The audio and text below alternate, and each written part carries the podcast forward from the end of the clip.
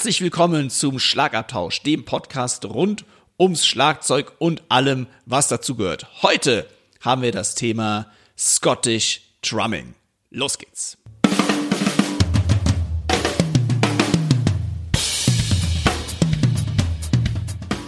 Herzlich willkommen zum Schlagabtausch. Der Podcast vom Drums und Percussion Magazin. Für alle Schlagzeugbegeisterten. Wir sind Dirk Brandt und Timo Ickenroth mit Tipps und Stories und dem Allerneuesten aus der Schlagzeug- und Percussion-Szene. Viel Spaß beim Hören.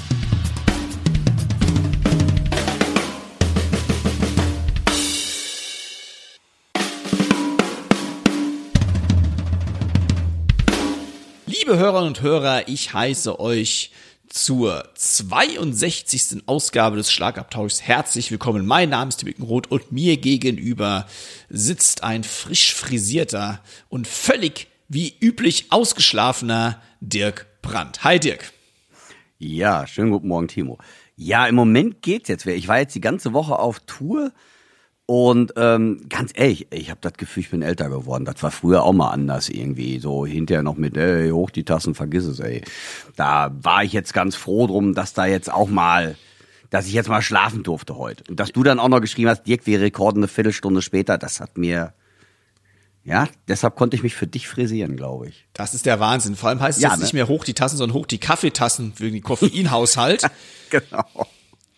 So muss das sein. Aber ich habe eine Frage. Wir haben ja einen Titelhelden auf der Drums and Percussion, den Herrn Dave Weckel, den man äh, da draußen kennen sollte. Und du hattest die große Freude, ihm die Hand zu schütteln vor kurzem. Ist das korrekt? Ja, richtig. Aber erstmal, Timo, überhaupt, was mir eben gerade eingefallen ist, ich habe den Leuten noch nicht mal und den Zuhörerinnen und Zuhörern noch gar nicht ein Hallo gesagt. Ich glaube, ich bin direkt auf dein Frisieren eingegangen, weil das hat mich jetzt so geplättet, dass ich mich frisieren soll oder dass ich mich frisiert habe. Das stimmt natürlich. Ich äh, bin sogar auch nicht rasiert, aber von daher ganz egal. Ähm, also nochmal in dieser Stelle, wie gesagt, ihr merkt, wir nehmen morgens auf. Guten Morgen an euch alle. Einen schönen Tag. So, jetzt kommen wir mal zu Dave Weckel. Weil da hast du nämlich recht, den habe ich ja vor kurzem live erleben dürfen und das war echt schon eine ganz interessante Sache, weil das ist ja so mein Held der 90er und ähm, das war echt schon beeindruckend, mit welch einer Präzision so der trommelt das oder mit auch mit welcher Abgeklärtheit die ganze Band, also war eine mega tighte Band. Tom Kennedy am Bass, ähm, Stu Mindemann, ein relativ junger Keyboarder, den ich ziemlich, boah, ziemlich chapeau-mäßig fand. Eric Marienthal am Sax, brauchen wir auch gar nicht drüber zu sagen, der hat mich auch ziemlich geflasht. Ja, und Herr Weckel natürlich am Schlagzeug. Das ist schon eine Persönlichkeit, muss ich ganz sagen. Und jetzt natürlich ergraut, die graue Eminenz, jetzt will ich jetzt auch nicht sagen, krieg vielleicht einen Tritt in den Hintern. Aber ähm, es hat mich schon schwer beeindruckt, also wirklich sehr kontrolliert. Und was mich auch beeindruckt hat, liebe Zuhörerinnen und Zuhörer, vielleicht das, das fand ich echt interessant. Ähm, die hatten natürlich äh, ihren eigenen Mischer gerade dabei.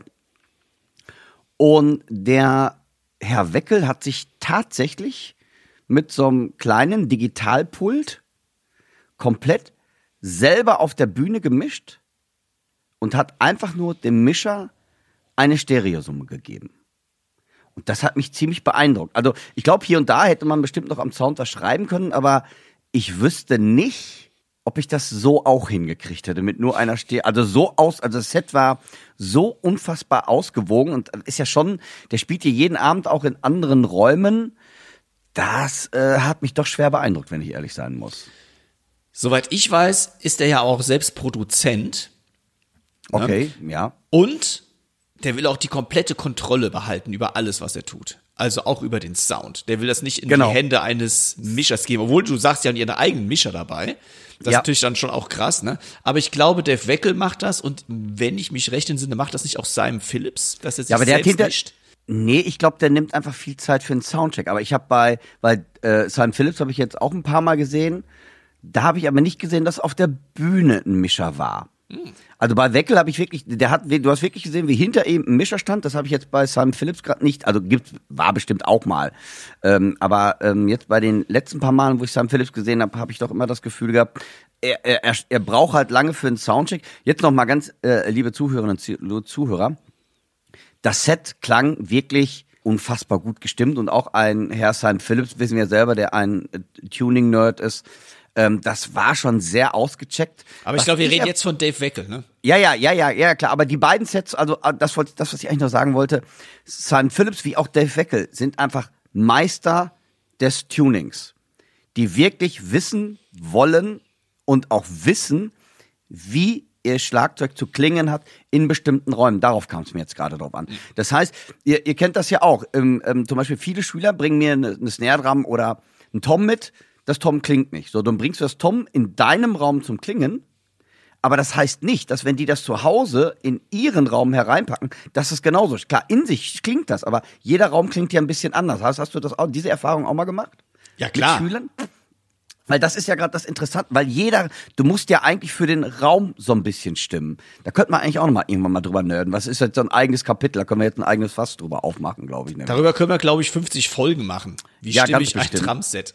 Ja. Oder eine Trommel. Ja, aber hier eine Sache noch, weil die hat mich fasziniert, weil ähm, der äh, Dave Weckel hat hinterher noch so einen Open Workshop gegeben und das fand ich jetzt auch interessant, weil da war ich erst ein bisschen, also ich habe ähm, das eigentlich immer ein bisschen anders, aber leuchtet ziemlich ein, was er gesagt hat. Es kam irgendwann die Frage, wie er sich denn mischt und wie er denn seinen Gesamtmonitor-Sound hat. Und das fand ich jetzt sehr interessant und er sagte, dass er in seinem In-Ear der lauteste ist. Das dachte ich nämlich eigentlich nicht. Und zwar, aber die Begründung leuchtet mir ein und das kennen wir beide auch, weil er sagt, wenn man mit in ihr spielt, spielt man lauter. Und damit er nicht so laut spielt, ist er in seinem Kopfhörer sehr präsent und die anderen halt normal drunter. Aber das fand ich eine ganz interessante Sache. Ich bin ja eher derjenige, besonders wenn ich mit Clicktracks arbeite oder wenn ich mit Sequenzen spielen muss, dass ich eigentlich ein bisschen da drunter bin, dass ich immer das Gefühl, dass ich immer so die Kontrolle über die Sequenz über oder den, den Klick habe. Also das fand ich eine ganz interessante Sache und wollte das jetzt auch mal so ein bisschen auschecken. Aber das geht natürlich nach meiner Meinung auch nur am besten, wenn du ja oh, einfach live spielst. Dass man dann sagt, okay, ich misch mich selber lauter oder hab mich selber lauter im in ihr. Fand ich fand ich interessant, wollte ich gerade loswerden, weil das ähm, hab ich hätte ich nicht so gedacht. Äh, habe ich mir viel Gedanken drüber gemacht nochmal. Fand ich eine interessante Aussage. Sehr interessanter Ansatz. Ja, ne? Denn ich habe mich im Monitor selbst überhaupt nicht drin. Siehst du? Deshalb meinte ich, ich, ich eigentlich immer nur so ein bisschen Bass, um ein bisschen Fund zu haben, halt eben. Oder dass ich einfach den, den Kick so ein bisschen habe. Aber das ging auch nicht auf meinen auf meinen Mist. Also die, die Idee kam auch mal von irgendeinem anderen Schlagzeuger, äh, den ich damals äh, verehrt oder wahrscheinlich immer noch verehre, ich weiß aber nicht mehr, wer es war, der Ja. nämlich gesagt hat, ich lasse mich nicht selbst in den Monitormix legen, weil wenn ich das Schlagzeug abgemischt höre, spiele ich anders, als wenn ich das rein akustisch höre. Und Ja, das hat mir eingeleuchtet. Ich meine, irgendwie leuchtet beides ein. Das ist ja gerade das. Was macht man denn jetzt? Was macht man denn dann? Das, das, das war ja auch so, weil der hat ja auch so ein bisschen, weil ich, ich bin ja auch also ich habe schon mich ein bisschen drin und es leuchtet mir auch ein, aber das fand ich ganz interessant, wo ich dachte, okay, hätte ich, hätte ich halt nicht erwartet. Ne? Da war ich auch ein bisschen geplättet über diese Aussage. Also das hat mich, glaube ich, an dem Tag, also der hat unfassbar toll gespielt, brauchen wir uns gar nicht drüber unterhalten halt. Aber das war für mich eine Aussage, die fand ich ähm, schon hammermäßig. So, jetzt bin ich aber gespannt. Timo, du hast eben ja den Teaser gehabt, den der einer. Wir haben heute eine besondere Folge.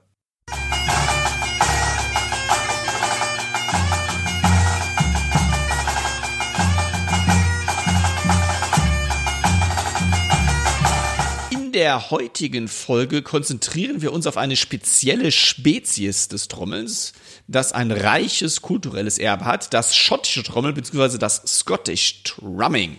Das schottische Trommeln ist seit Jahrhunderten ein fester Bestandteil der schottischen Kultur, dessen Wurzeln bis zu den alten Highland Clans zurückreichen. Vom Dudelsack bis hin zum donnernden Schlag der großen Trommel hat die schottische Trommeltradition einen Sound, der sowohl kraftvoll als auch beschwörend sein kann. Und in dieser Folge sprechen wir einen oder sprechen wir mit einem der führenden deutschen Trommler der hiesigen schottischen Trommlerzunft, der uns seine Erkenntnisse und Erfahrungen mitteilen wird. Wir erkunden dabei die Historie des schottischen Trommels, verschiedene Trommeltypen sowie Techniken und Rhythmen, die für diese Art des Trommelns einzigartig sind. Also, liebe Hörerinnen und Hörer, lehnt euch zurück und taucht mit uns in die Welt der schottischen Highlands ein. Hier im Schlagabtausch mit unserem Interviewpartner, dem Fabian Renz. Der Fabian ist ein deutscher Schlagzeuger, sieht zwar ein bisschen manchmal aus wie ein Schotte, wie ich finde, Aber er ist ein Deutscher, der sich sowohl als Künstler als auch als Pädagoge einen Namen gemacht hat. Und der Fabian begann seinen Schlagzeugerlaufbahn im Alter von zehn Jahren und spielte dann in mehreren Bands im Rock- und Metal-Genre vornehmlich und tourte mit der Mittelalter-Rockband Schelmich durch ganz Europa. Im Jahr 2005 gründete Fabian seine eigene Schlagzeugschule im Rhein-Sieg-Kreis und arbeitet seitdem als freiberuflicher Dozent für Schulen, Vereine und auch den Volksmusikerbund.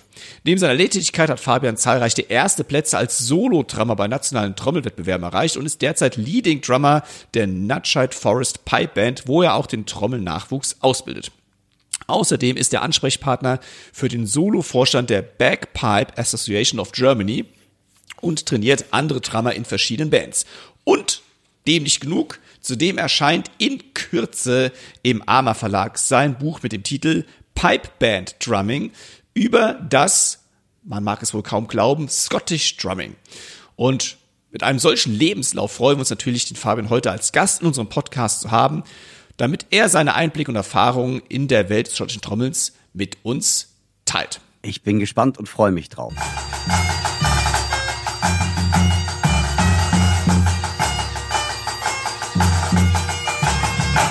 Fabian, herzlich willkommen bei uns im Schlagabtausch Podcast. Du bist für uns der Schotte in Deutschland. The Man, wenn es um Scottish Drumming geht. Aber du musst uns jetzt alle mal aufklären, was ist schottisches Trommeln überhaupt? Vielleicht auch ein bisschen über die Historie. Wo liegt der Ursprung und jetzt kommen viele Fragen auf einmal schon. Wo unterscheidet sich, wie unterscheidet es sich von anderen Formen des Trommels, wie zum Beispiel das unter Schlagzeugern und Schlagzeugern bekannte Rudimental Drumming oder das Basler Trommel? Vielleicht kannst du da ein bisschen Licht ins Dunkel bringen. Guten Morgen, Fabian. Mensch, das waren aber wirklich viele Fragen auf einmal. Timo, hör mal, da kann ja jetzt eine Stunde alleine reden, der junge Mann da. Das war der Plan. Ah, Gott.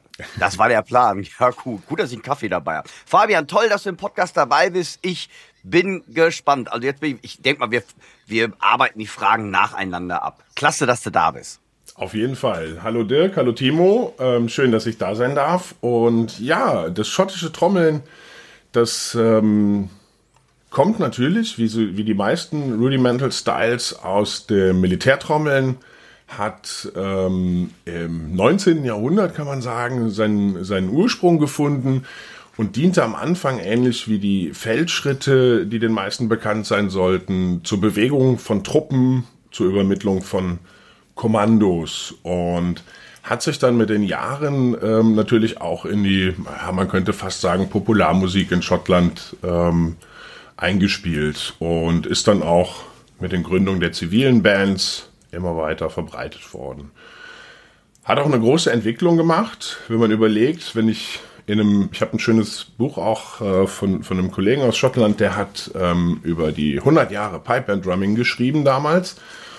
Und da sieht man ganz am Anfang tatsächlich viele, viele Parallelen zu den französischen, deutschen Rudiments. Vieles ging auch erst nach Amerika und kam dann von dort wieder.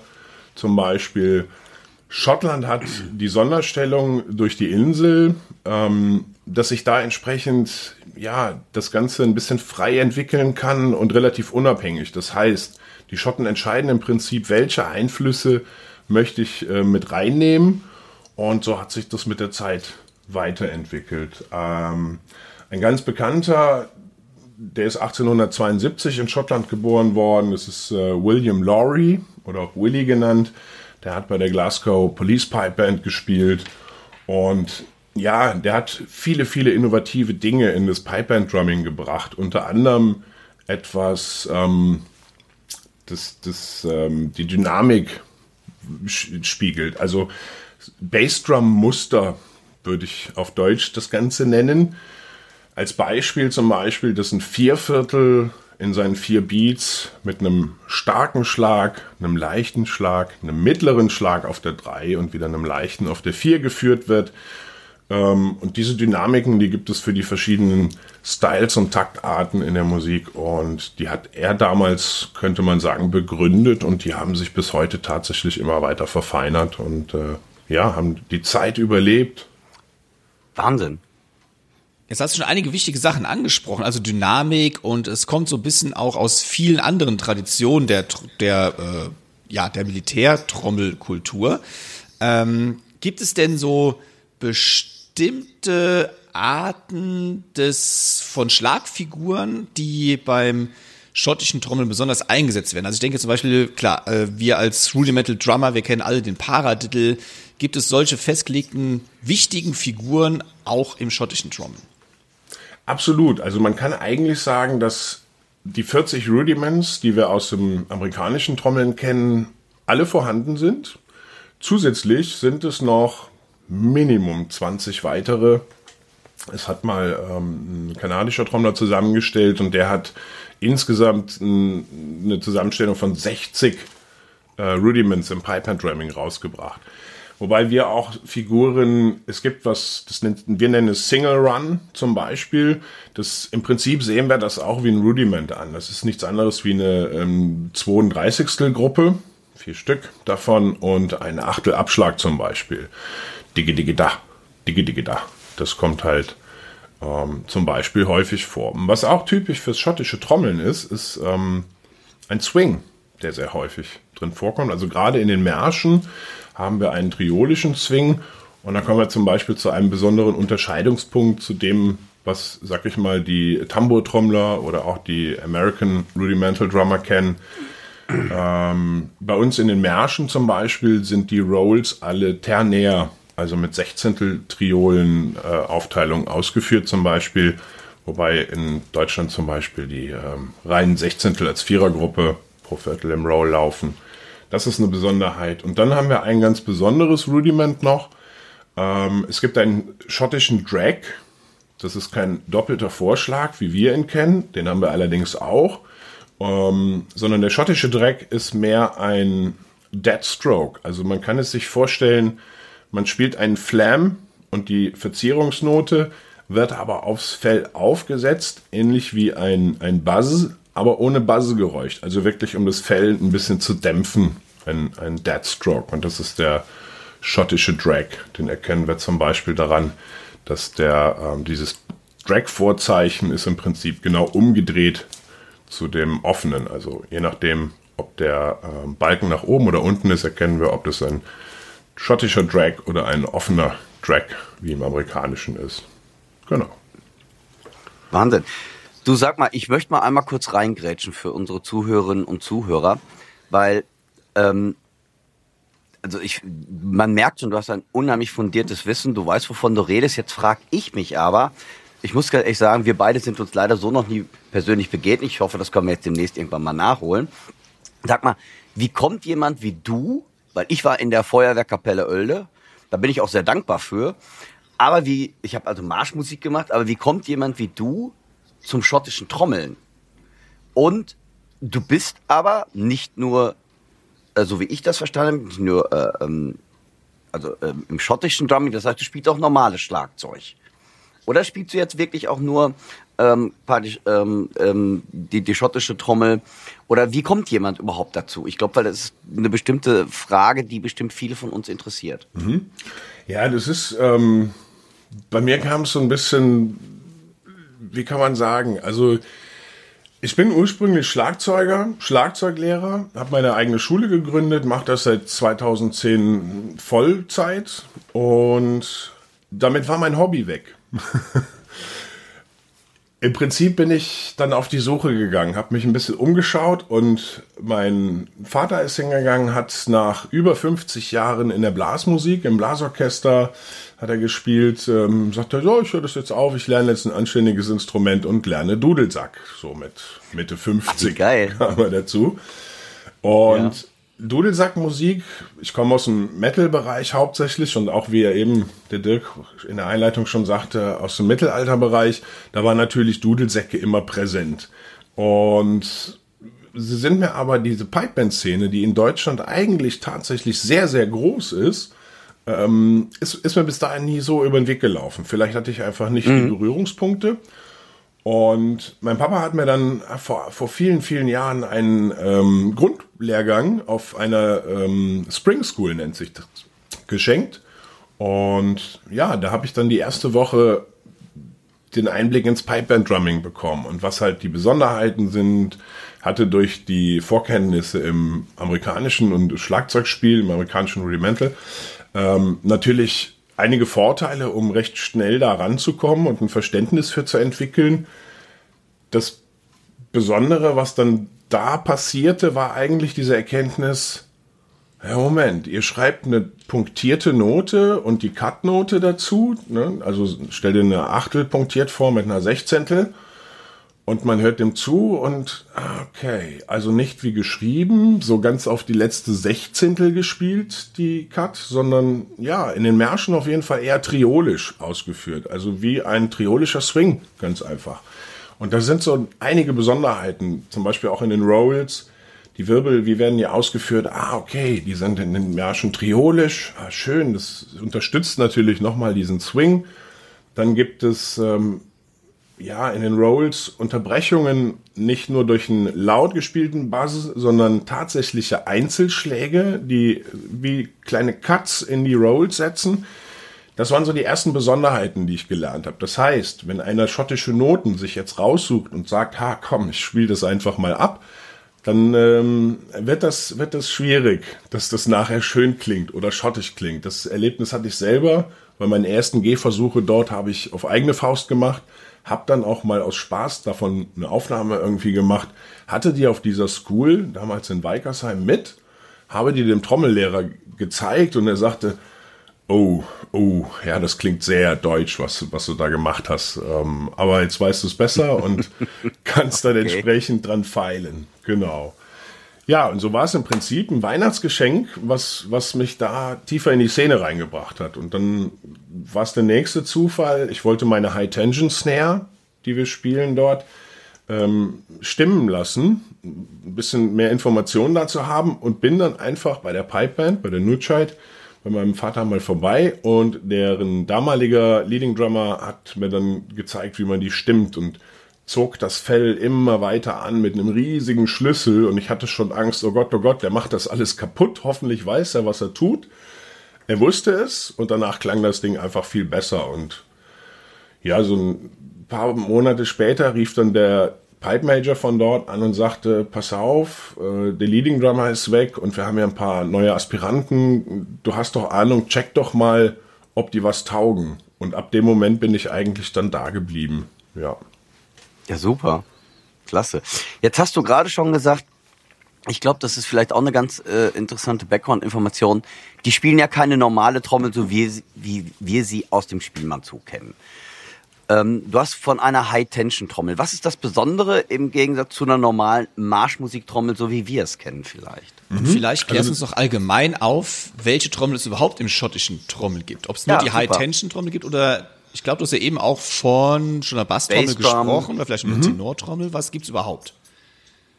Genau, das ist eine gute Idee auch, Timo, dass wir vielleicht erstmal mit der Zusammensetzung des Drumcore und, und der Hauptaufgabe im Prinzip ähm, uns beschäftigen. Das heißt, wir haben im Drumcore ähm, einmal das, das Snare-Core oder die Snare-Drummer. Das können vier, drei, aber auch zehn oder zwölf Snares sein, die in Reihe stehen.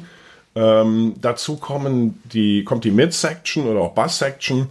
Da spielt eine Bassdrum, die nicht wie im Tambourchor einfach, ich sag's mal, soll nicht, nicht irgendwie herablassend sein, ähm, Bumm macht, sondern die Bassdrum im schottischen Drumming, die ist tonal gestimmt.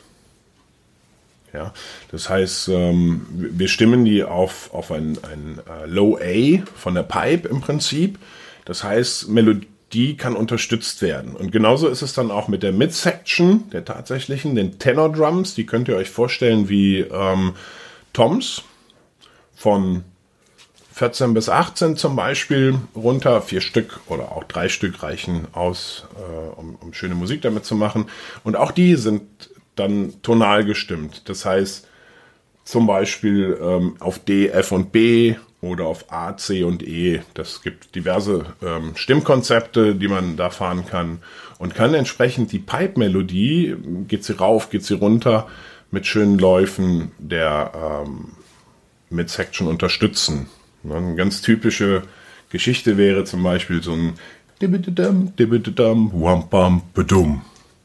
Was dann ähm, eine, eine Mittelphrase in einem Marsch zum Beispiel unterstützt. Genau, das heißt, unser Drumcore besteht einmal aus, den, aus dem Snare-Core und der Bass- und Mid-Section aus, ja, wir, wir stellen uns das wie Toms vor und, und eine Bassdrum, die allerdings nicht nur ein perkussives Instrument sind, sondern tatsächlich ein tonales.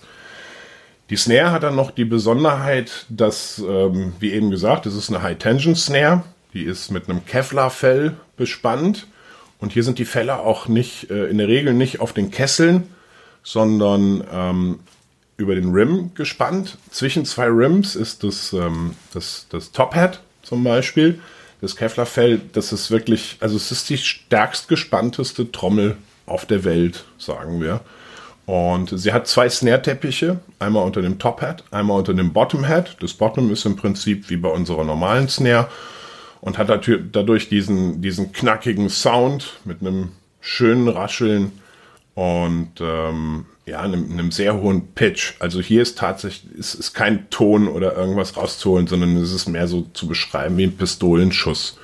Also ein Rimshot kommt, kommt dem vielleicht noch am nächsten, dass man sich das vorstellen kann wie klingt so ein, eine schottische Snare. Genau, die sind in der Regel ähm, 14, 14er, ähm, 14 Zoll Durchmesser vom, vom Head und eine 12er Tiefe bei den Snares und äh, ja, haben im rund, rund 10 Kilo, kann man sagen. Werden über einen festen Carrier vorne getragen. Genau, und ähm, so setzt sich das Drumcore zusammen. Wir hatten eben schon mal die Dynamik angesprochen. Auch, ne? das, Darf ich ähm, kurz einhaken? Ja, aber klar. Äh, was ist genau ein Kevlarfell? Ein Kevlarfell, ähm, das ist ein Gewebefell, kann, kann man sich so vorstellen. Ähm, ja, Stoff, also Kevlar, so ein, die, dieser Kunststoff. Ein, ein richtiges Gewebefell, die gibt es beschichtet, also mit einer Lackierung und ähm, das, das ist einfach dem geschuldet, dass ein normales ähm, Nylonfell würde einfach sofort reißen, wenn wir das nur versuchen aufzuspannen auf diese Trommel. Und wie hat sich das im Laufe der Jahre entwickelt? Weil ich glaube, dass sie im 19. Jahrhundert jetzt nicht unbedingt da ein Kunststofffeld drauf hatten. Was war das denn damals dann? Genau, da liegst du vollkommen richtig. Damals haben die noch, ähnlich wie wir die Feldtrommeln kennen, ähm, auf ganz normalen Snares, wohl noch mit Katzen, Katzendarm, meine ich war es, äh, gespielt unter den Fällen, aber auch schon unter dem Top-Hat teilweise. Ähm, das hat sich Anfang, Anfang des 20. Jahrhunderts, beziehungsweise die Snares, wie wir sie heute kennen, würde ich sogar sagen, eher Mitte des 20. Jahrhunderts ähm, weiterentwickelt, dass, dass die da technisch immer hoch hoch, ähm, ja, hochtechnisierter wurden. Dann waren die Trommeln damals also auch nicht so super hoch gepitcht, wie sie jetzt sind. Ist das auch dann richtig? Hat sich das im Laufe der Jahre mit dem Equipment entwickelt? Genau, das hat sich im Laufe der Jahre weiterentwickelt. Das heißt, früher haben wir die Schotten so vor 100 Jahren auch ganz, ganz einfache Begleitfiguren gespielt. Das war zum Beispiel, ähm, ich kann es dir vorsingen, so ein Flap, de Zap, de Zap, tap, tap, tap, Flap, de Zap, tap, tap, tap, zum Beispiel. So, so einfache Figuren. Und ja, jetzt ist die natürlich, oder eine Frage, die ich mir selber immer wieder gestellt habe, ist die Trommel weiterentwickelt worden, weil man an die spieltechnischen Grenzen kam? Ja? Oder ist es vielleicht so passiert, dass die spieltechnischen Grenzen sich geöffnet haben, weil man die Trommel weiterentwickelt hat? Ne? Da bin ich selber noch nicht hintergestiegen. Ähm, genau, aber zum Beispiel dieses besonders harte Fell ermöglicht halt auch dieses sehr, sehr hochtechnisierte Spiel. Und das ist das, was das schottische Trommeln nochmal besonders äh, in meinen Augen hervorhebt. Ähm, ich weiß noch, als kleiner, kleiner Trommler fand ich Rudiments schon, schon, puh, habe ich immer gedacht, so, Alter, der Lehrer spielt das so schnell, das kriegst du ja nie hin bis ich irgendwann begriffen hatte, dass das ein Prozess über eine lange Zeit ist. Ne? Und ähm, das Pipe and Drumming legt da irgendwie einfach immer noch mal einen drauf. Und dann kommt wieder irgendein Trommler, der wieder eine tolle Idee hat. Zum Beispiel gab es die Zeit vor 20 Jahren circa, wo auf einmal die, die ähm, Open Double Stroke Rolls aus, aus Amerika noch viel mehr integriert wurden in das, in das schottische Spiel zum Beispiel. Ähm, ein deutscher Trommler oder ein Amerikaner würde vielleicht sagen, Alter, die ballern ja das ganze Ding zu. Ne? Wie viele Noten schaffe ich in einen Takt rein zu quetschen? Wow, das, das ist ähm, tatsächlich so, so, eine Besonderheit, also die einem direkt ins Auge springt, ne? wo die Tambourchore vielleicht eher ein rhythmisches Fundament legen, sind die Snares ähm, im schottischen Trommeln halt ganz besonders für die Dynamik oder das Drumcore generell für die Dynamik verantwortlich. Das ähm, rührt daher, dass eine, eine äh, Great Highland Bagpipe, der Dudelsack, der kann nur an oder aus. Und dann ist, wenn er an ist, ist er so laut wie ein Flugzeug.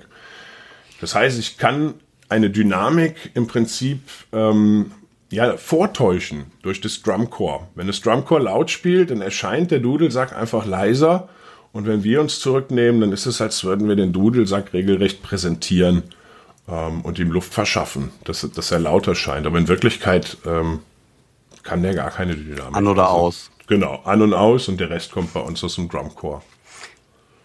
Ich weiß noch, ich habe damals mal, das hat mich ziemlich fasziniert, das ist schon ewig her, bevor ich nach Amerika gegangen bin, ähm, eine Masterclass bei Jim Kilpatrick mitgemacht. Mega. Der dürfte dir vielleicht auch noch was sagen, irgendwie.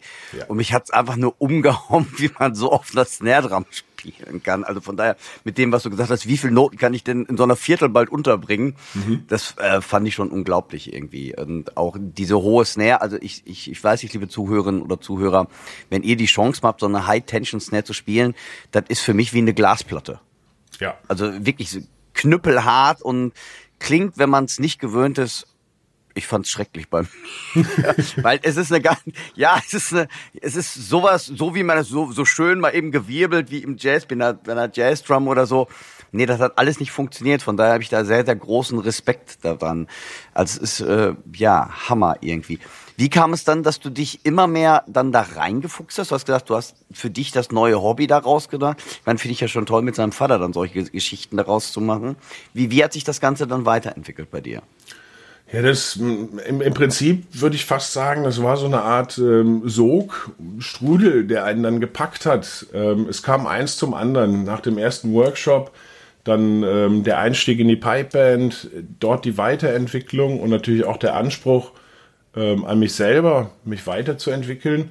Ähm, dann die ersten Trommler auszubilden dort oder auch zum Beispiel gehe ich oft hin mit, mit Schlagzeugschülern von mir, die es interessiert, wenn man dann tiefer in das Rudimental Drumming geht und mache mal das Angebot, du, wenn du Lust hast, können wir das über dieses Pipeband Drumming machen. Da ist im Prinzip alles drin und noch mehr. Mhm.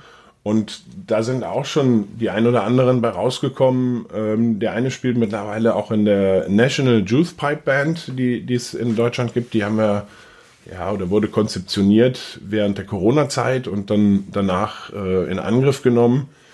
Ähm, Genau. Und ja, dann habe ich einen weiteren Lehrgang besucht und mich noch weiter fortgebildet, geguckt, mit welchen Lehrern kann man sich noch zusammensetzen, wer, wer sticht da heraus, dann eine Reise zu den Worlds. Dann kam über einen Piper bei uns, der auch schon in Schottland in, in Grad 1 mitgespielt hat, ähm, der Kontakt zu einem Trommler von, von dort oben, zum äh, Alan Craig mit dem ich dann zusammen mit Rohema einen Pipe-and-Stick aus deutschem Hause auch entworfen habe.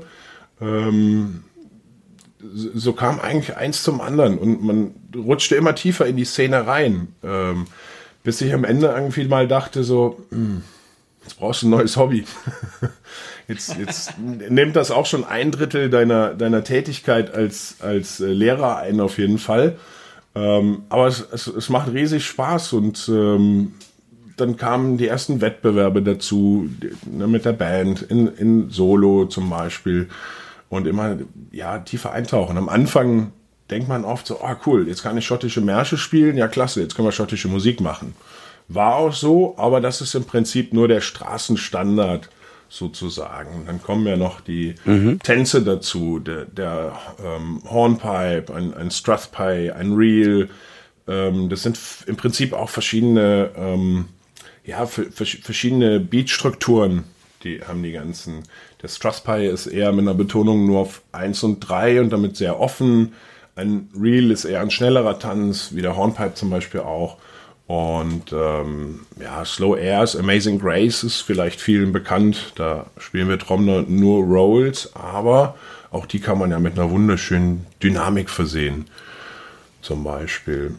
Ja, und einfach dadurch, das, das kam eins zum anderen, durch die Kontakte nach Schottland und Kontakte hier in Deutschland zu, zu großen Spielern. Es war ja auch ein äh, Kollege aus der Pipe-Szene, der Andreas Hamsch, der ähm, mich ermutigt hat, diese, dieses Buch dann endgültig zu schreiben, weil ich selber mir dachte, hey, wenn du jetzt Anfänger bist und irgendwas über Pipeband Drumming suchst, du fällst nur über schottische Möglichkeiten. Also es gibt, was, was kann man bei der RSPBA, das ist die schottische Pipeline-Organisation, gibt es äh, Möglichkeiten auch ähm, was runterzuladen zum Üben und Lernen. Aber das ist vom Ansatzpunkt alles ähm, schon relativ hoch, fand ich. Und dachte, da muss einfach mal was her, mh, hm, ja, wo man quasi von null abgeholt wird. Das heißt, ich weiß noch nicht mal, was eine Viertel oder eine ganze Note ist zum Beispiel und lerne mhm. das von da aus. Genau. Und ja, cool. Ja, so, so, so kam einfach eins zum anderen. Dann jetzt hast du eben den, Jetzt hast du eben den Stick angesprochen, den du mit Rohema entwickelt hast. Mhm. Ähm, wie unterscheidet sich jetzt der Scottish Drumming Stick von einem normalen Marching Stock mhm. aus vielleicht deutschem Land? Ich meine, dick sind die wahrscheinlich auch. Wie sieht der Kopf aus? Wo, wo ist der Unterschied jetzt? Ja, also der Unterschied zu dem, zu dem ganz typischen oder ich sag mal meist gespielten Stick in der, in der Pipeline-Szene, das ist dieser KP2 von, von Jim Kilpatrick. Der hat einfach ähm, marketingtechnisch den Namen in der Szene sich gemacht. Ähm, und den, den Rohema-Stock, das kam die Idee, weil mir auffiel, dass oft Sticks aus der Pipe-Szene, die aus Irland kommen, die man in der Hand hält, einfach von der Gewichtung und vom Sound sehr unterschiedlich sind. Und auf den ganz knallharten Fällen ist es tatsächlich so, ähm, beziehungsweise spätestens auf, auf unseren harten Pads, dass man das Ping und das Pang von den Sticks rechts und links tatsächlich sehr extrem hört.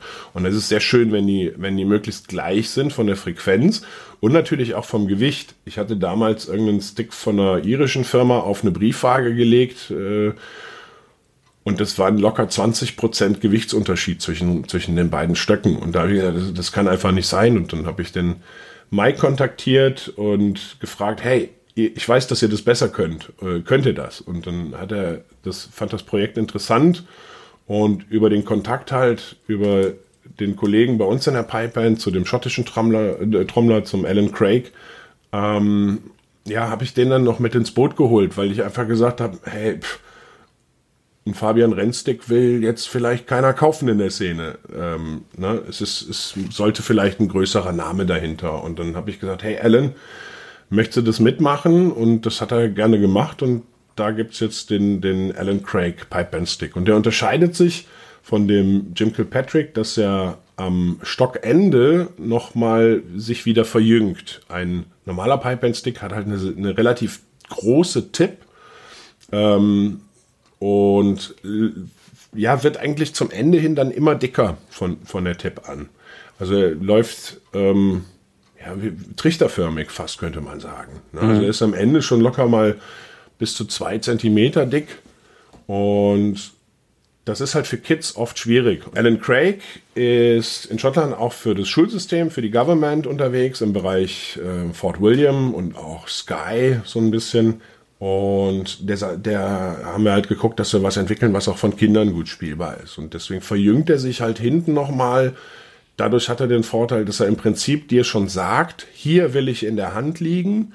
Und eine kleine Hand kommt halt auch wunderbar damit klar. Wird aber auch tatsächlich bei den ein oder anderen Senior Bands gespielt. Ähm, ist da ganz gut angekommen. Also vor allem, das ist ein gematchter Stick mit einem äh, guten gleichmäßigen Gewicht ist. Also es passt einfach. Es ist, es, ich habe damals immer gesagt, ein Scottish Stick with German Quality. Das war so die Anforderung. Du hast jetzt gerade angesprochen, dass äh, der Alan Craig, mit dem du den Stick gemacht hast, oder mit dem ihr den Stick gemacht habt, dass der auch in Schulen geht, von der Regierung aus. Das heißt, die Frage ist, welche Rolle spielt denn das schottische Trommel überhaupt in der schottischen Gesamtkultur? Und ähm, es gibt ja diese Highland-Treffen, wo ich als Laie immer denke an Kills, Dudelsäcke und Baumstammwerfen. Ähm, ja, wie weit ist das verbreitet? Ist das wirklich ein fester Bestandteil der schottischen Kultur? Ist es eher so eine äh, Subkultur? Nee, also es ist tatsächlich, ähm, ich sag mal, die, die Grundausbildung der schottischen Kids an den Grundschulen. Die legen sehr viel Wert dort drauf, dass du die Möglichkeit hast, schon in der, in der Primary ähm, Drums oder Pipes zu lernen. Also die sind sehr mit der Musik und der Tradition verbunden äh, in Schottland. Ähm, du kannst ja sogar im Piping Center Dudelsack oder, oder Pipe Drumming studieren. Selbst das ist möglich. Ähm, also nach oben alles offen. Auch an der Uni in Glasgow kannst du dann Degree in traditioneller schottischer Musik machen, zum Beispiel. Das vermisse ich in Deutschland, muss ich tatsächlich sagen. Also das, das ist so, ah, man lernt so viel Wichtiges neben dem Instrument eigentlich. Und das äh, war meines Erachtens ist es ein großer Fehler, die, die, die musischen Sachen oder die künstlerischen Sachen aus dem Stundenplan so zu vernachlässigen in den, in den Grundschulen und auch in den weiterführenden Schulen. Das ist sehr traurig. Das muss sich eigentlich ändern. Gibt es denn auch regionale Unterschiede in dem Trommeln in Schottland selbst jetzt? Also haben verschiedene Clans verschiedene Rhythmen, verschiedene Tänze oder ist es dann doch eher alles eins? Hm, naja, von der Basis ähm, würde ich eher sagen, dass sich das regional in Schottland selber nicht so sehr unterscheidet. Natürlich schreibt jede Band ihre eigenen Scores. Das heißt, du kannst den gleichen Tune, den gleichen Song hören von der Pipe Band, von, den, von der Pipe Melodie und die Trommler spielen aber was anderes. Also da jeder Leading Drummer ist im Prinzip für seine Drum Scores, für seinen Drumcore verantwortlich. Ähm, da schreibt er zum Beispiel auch dann die Unisons rein. Das ist noch so eine Besonderheit, die wir haben. Das heißt, wenn wir jetzt ähm, ein Pipeband-Part im Vierviertel zum Beispiel besteht aus vier Takten, ähm, häufig in den Standards zumindest, dann wird er wiederholt, diese vier Takte. Und in der Wiederholung spielen halt immer alle Trommler. Und in der ersten Runde ist es so ein bisschen, ja, wie so ein Vortrommler, könnte man sagen. Das heißt, der Leading Drummer spielt eine Hauptphrase, die Mittelphrase ist allen bekannt, die spielen dann alle mit. Und dann kommt wieder die Hauptphrase in der, ähm, im Takt 3 und dann kommt eine Endingphrase, je nachdem, ob man sich im Zweiviertel, Dreiviertel oder Vierviertel ähm, befindet, kann die unterschiedlich sein. Aber das ist dann im Drumcore bekannt. Das heißt, dadurch habe ich auch nochmal so eine dynamische Spielweise. Je höher das dann in den Graden geht, kann natürlich auch ähm, ein Vierviertelpart nicht mehr standardmäßig, sprich aus vier Takten bestehen, sondern kann auch einfach durchgespielt werden. Das heißt, wir haben dann zum Beispiel ein acht, achttaktige äh, Trommel, Trommel ähm, Part zu der Pipe-Melodie entsprechend. Und dann können auch die Unisons komplizierter werden. Das heißt, dass man zum Beispiel in der ersten Runde, im ersten Durchgang nimmt das Drumcore nur vereinzelte Schläge sogar mit, die der Leading Drummer spielt. Und das ist halt, der Trick ist, es zu schaffen, zwölf Trommeln in solchen Passagen klingen zu lassen wie eine zum Beispiel. Wenn jetzt jemand Bock bekommen hat, Scottish Drumming selbst auch ja mal zu, mit zu beginnen oder mal sich näher mit auseinanderzusetzen, was wäre jetzt die erste Anlaufstelle? Wo kann er jetzt schauen? Wo kann er sich hinwenden? Ähm, deine Kontakte werden wir natürlich auch in die Show Notes verlinken. Aber gibt es noch andere Möglichkeiten, mit skottischen Trommeln in Berührung zu kommen? Ja, grundsätzlich, also als erstes würde ich mal auf die Seite der Bagpipe Association of Germany gucken. Ähm, da kann man auch in Kontakt treten und schauen, welche Bands befinden sich in der Umgebung. Also auf dem Papier gibt es rund 100 Pipebands in Deutschland. Deswegen habe ich mich nachher immer gewundert, warum hast du das nicht früher entdeckt, dass die hier quasi fast um die Ecke sitzen. Ähm, ungefähr 20, 25 würde ich sagen, sind davon äh, sehr aktiv und, und spielen zum Beispiel auch ähm, auf Wettbewerben. Du hast eben die Highland Games auch einmal angesprochen. Ähm, da gibt es ja vier auf jeden Fall große Veranstaltungen in Deutschland. Die sind so verteilt. Die, die letztes Wochenende war zum Beispiel bei Hannover ähm, ein, ein, ein, Highland Game. Da ähm, haben dann die Bands an dem ersten Tag, am Samstag, haben die Bands gegeneinander competed in verschiedenen Graden. Und am Sonntag sind meistens die Solo-Competitions. Ich glaube, die nächste ist in Goch. Das müsste irgendwie Richtung Eifel sein. Dann gibt es äh, im, im Süden bei Heidelberg noch ein großes, äh, eine Wintercompetition in Bremen zum Beispiel, ist im Januar immer, die sehr gut ankommt. Und ähm, in Dresden ist noch ein ganz großes Gathering auch, genau. Manche davon haben halt nur die, die musikalischen Wettbewerbe und viele haben aber auch dann noch, genau wie du eben sagtest, das Baumstammwerfen mit drin. Und wenn du zum Beispiel im Sommer durch Schottland fährst, dann wirst du in, ich sag mal vorsichtig, in jedem zweiten Ort über ein Plakat für die nächsten Highland Games äh, stolpern. Also das ist da wirklich, ja, man könnte sagen, das gehört zu deren Nationalstolz dazu, dieses Instrument. Also das, das glaube ja ich ganz bestimmt. Genau, tatsächlich so. Wenn du den Dudelsack hörst, gibt zwei Sachen. Entweder du rennst weg und findest ihn furchtbar, dann hast du wahrscheinlich englische Wurzeln, oder du findest ihn einfach total geil. und dazwischen ist irgendwie nix. Klasse. Du sag mal, was hast du jetzt vom schottischen Drumming vielleicht in ein Schlagzeugspiel übernommen? Hast du da, hast du auch gemerkt, das hat sich bestimmte Sachen in dein Schlagzeugspiel mit integriert, wo du sagst, ey, das ist mir jetzt beim Schlagzeugspielen zugute gekommen oder da habe ich bestimmte Phrasen übernommen, die du auf einmal da wiederentdeckt hast. Das wird mich jetzt noch zum Abschluss so ein bisschen interessieren. Mhm ja, Phrasen wieder entdeckt. Also ich habe tatsächlich mal rumprobiert, typische schottische Phrasen mhm. aufs, aufs Drumset einzusetzen und mir auch genau darüber Gedanken gemacht. Ähm, wie, wie beeinflusst es dein Schlagzeugspiel? Mein Hauptpunkt tatsächlich ist Entspanntheit würde ich behaupten. Also vor allem was die, den Griff des Sticks angeht, hat sich äh, viel getan, da wir ja sehr hoch technisiert spielen. Unser Traditional Grip unterscheidet sich auch leicht von diesem typisch amerikanischen mit diesem T-Grip. Ähm, bei uns ist es so, dass der Daumen wirklich versucht, möglichst in, in ähm, Längsrichtung auf dem Stick aufzuliegen. Also viele Tambo-Spieler beobachtet man ja, die kreuzen mit dem Daumen regelrecht den Stick oder quetschen den fast ein hier in Deutschland. Ähm, und bei uns ist es so, dass der Daumen fast zur Tipp zeigt und wir viele Figuren auch rein aus dem, aus dem Daumen oder auch aus dem großen Ballengelenk des Daumens, aus dem großen Ballenmuskel ähm, spielen können. Und, und diese Lockerheit, auch dann auf der rechten Seite, wir spielen sehr viel auf dem ersten Fingerglied des Zeigefingers mit dem Stick, ähm, hat sich, also mein, ich würde sagen, meine Drumstick-Haltung ist, ist noch offener und entspannter geworden. Und das spielt sich natürlich auch im, im Klang des, des Drumsets nachher wieder. Also Rudimental Drumming ist auf jeden Fall ähm, un, unabdingbar. Ne? Also Single, Double und und Paradiddle in all seinen Formen, das ist halt auch das, was bei uns im Endeffekt die Basis bildet. Ähm, ja, und auch dieses synkopierte und, und ja, auch mal ein triolisch geswingte Synkope. Also vieles, was ich doch wieder dann in, in Filz ähm, wiederentdecke, ähm, was den Spielfluss auch angeht. Also auch die Kreativität, muss ich sagen, ist so ein, ist so ein bisschen dieses mit reingekommen. Wobei ich triolisch schon immer geil fand. Also ich weiß noch als kleiner Junge, so mit 10, 11, hey, geil, Triolen, boah. Was haben wir damals immer gespielt? Ich glaube, White a Shade of Pale war so das erste Ding. Ähm, mhm. Und ich dachte einfach, boah, Triolen, das ist es jetzt. Das war so ganz neu nach dem ganzen Achtel und Sechzehntel mhm. binären Kram und das, das hat eine neue Welt eröffnet. Und die fand ich schon immer sehr schön. Und da, da spielt das schottische Trommeln halt auch äh, quasi in die gleichen Karten rein. Cool.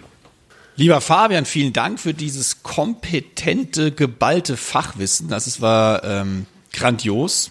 Also ich glaube, Dirk und ich, wir haben sehr viel davon mitgenommen. Also ich kannte schottisches Trommeln wirklich vorher nur von vielleicht ein paar Videos oder mal so wirklich von meinem, ich sag mal nicht mal mehr ungesunden Halbwissen, sondern ungefähr Achtelwissen. ähm, das waren echt mega Einblicke. Wir freuen uns natürlich auch sehr über dein Buch, das ja in Kürze erscheinen wird wo ja viele Aspekte, die wir jetzt gerade auch wirklich nur grob angesprochen haben, wirklich ja in die Tiefe behandelt werden.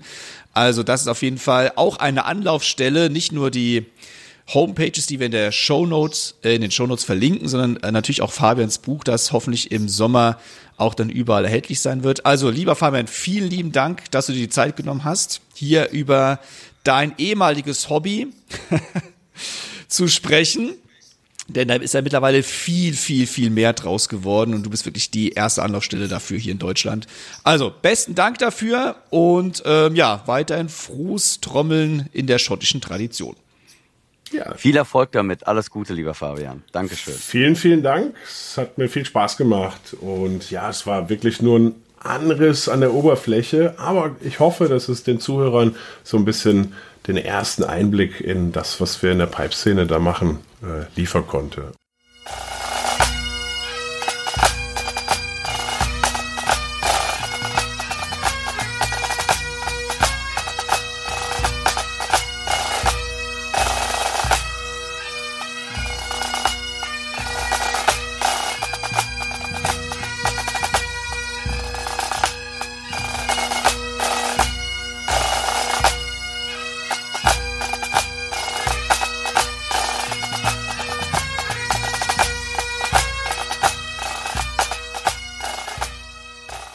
Bin ja so ein kleiner Snare Drum Nerd ähm, und habe jetzt irgendwie voll Bock auf schottisches Trommeln. Deswegen bin ich ja sehr gespannt, was da im Fabians Buch demnächst rauskommt.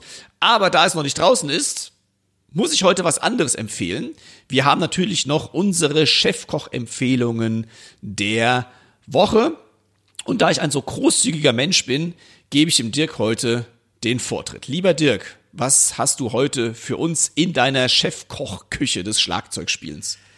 Ja, ich habe auch mal wieder ähm, Literatur, Schlagzeugliteratur, die ist ganz neu auf den Markt gekommen und zwar von einem guten Bekannten auch von uns beiden.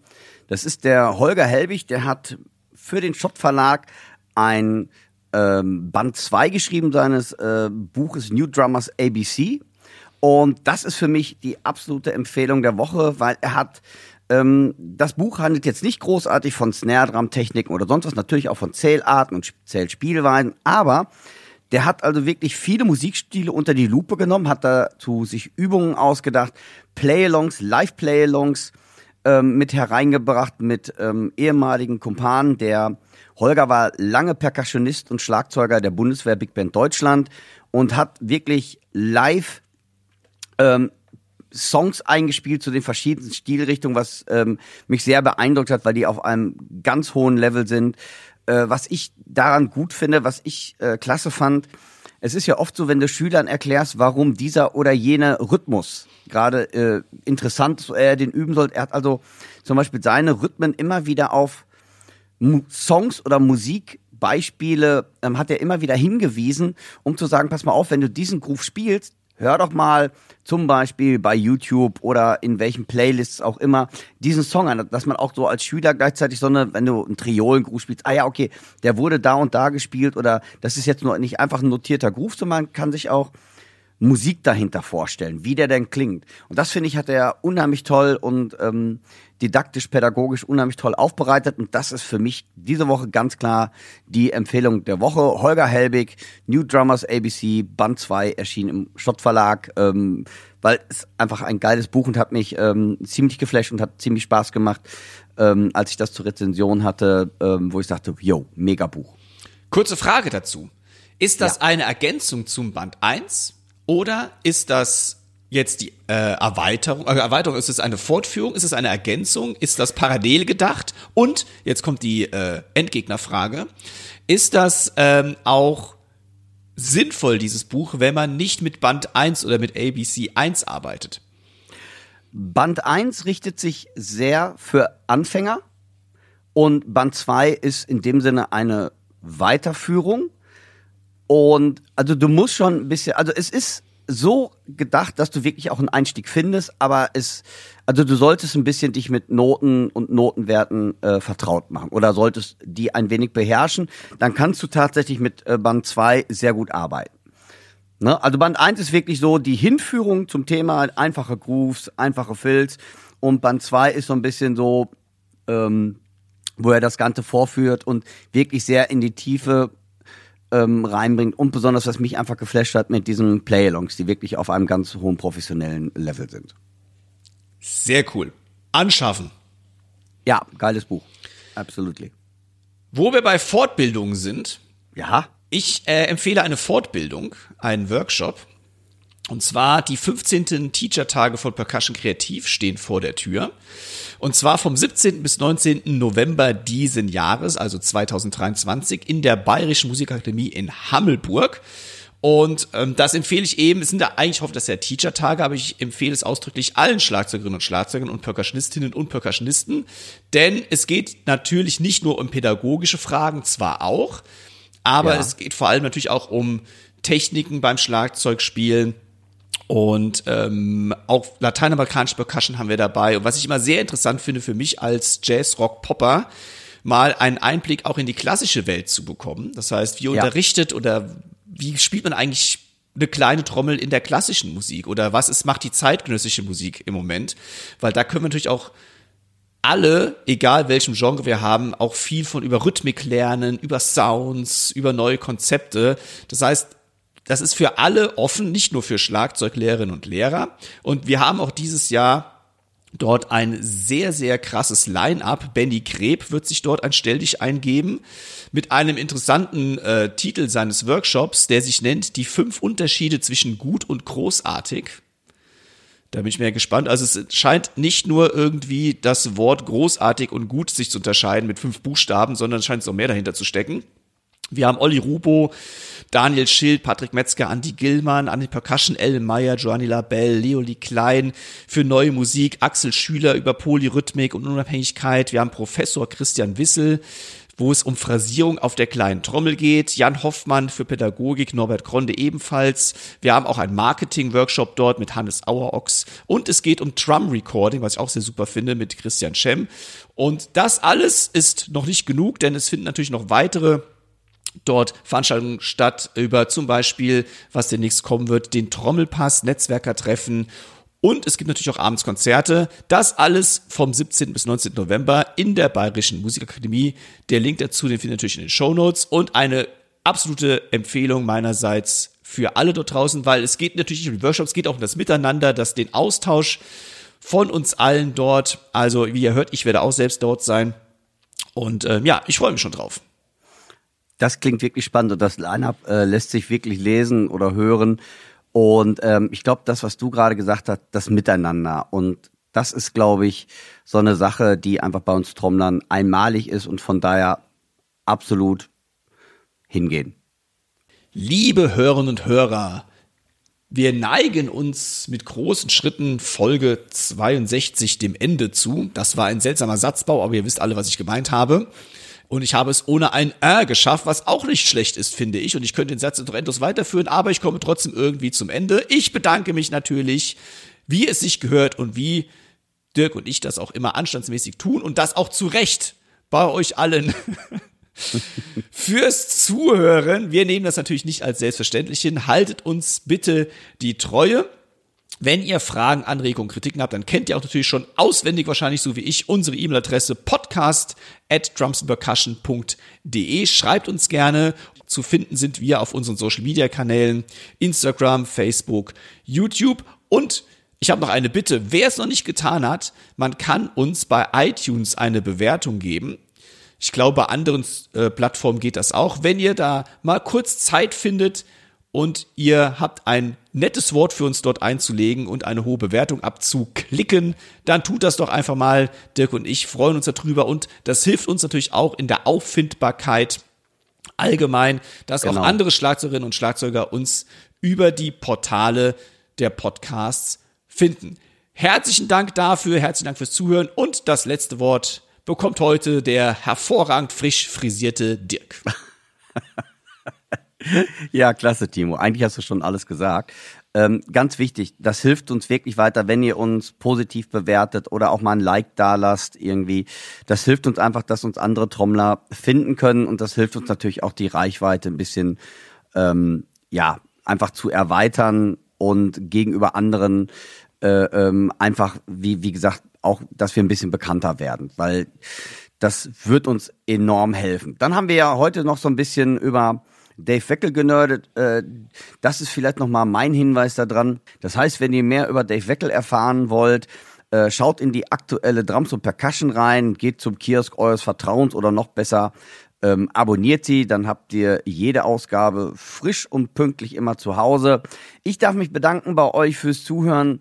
Bleibt uns treu. Wenn ihr Kritik, Anregungen habt, was wir besser machen können, lasst uns auch gerne auf der Facebook-Seite bei uns einfach einen Kommentar hinter oder wo auch immer. Ihr reicht uns ähm, über alle gängigen Social-Media-Kanälen. Ich wünsche euch eine tolle Restwoche und ich würde sagen, wir sehen uns in 14 Tagen oder wir hören uns besser gesagt in 14 Tagen zu Folge 63, mein Gott, 63 Folgen schon, ähm, im Podcast wieder. Ich wünsche euch eine tolle Zeit. Euer Podcast-Team, Dirk und Timo. Tschüss.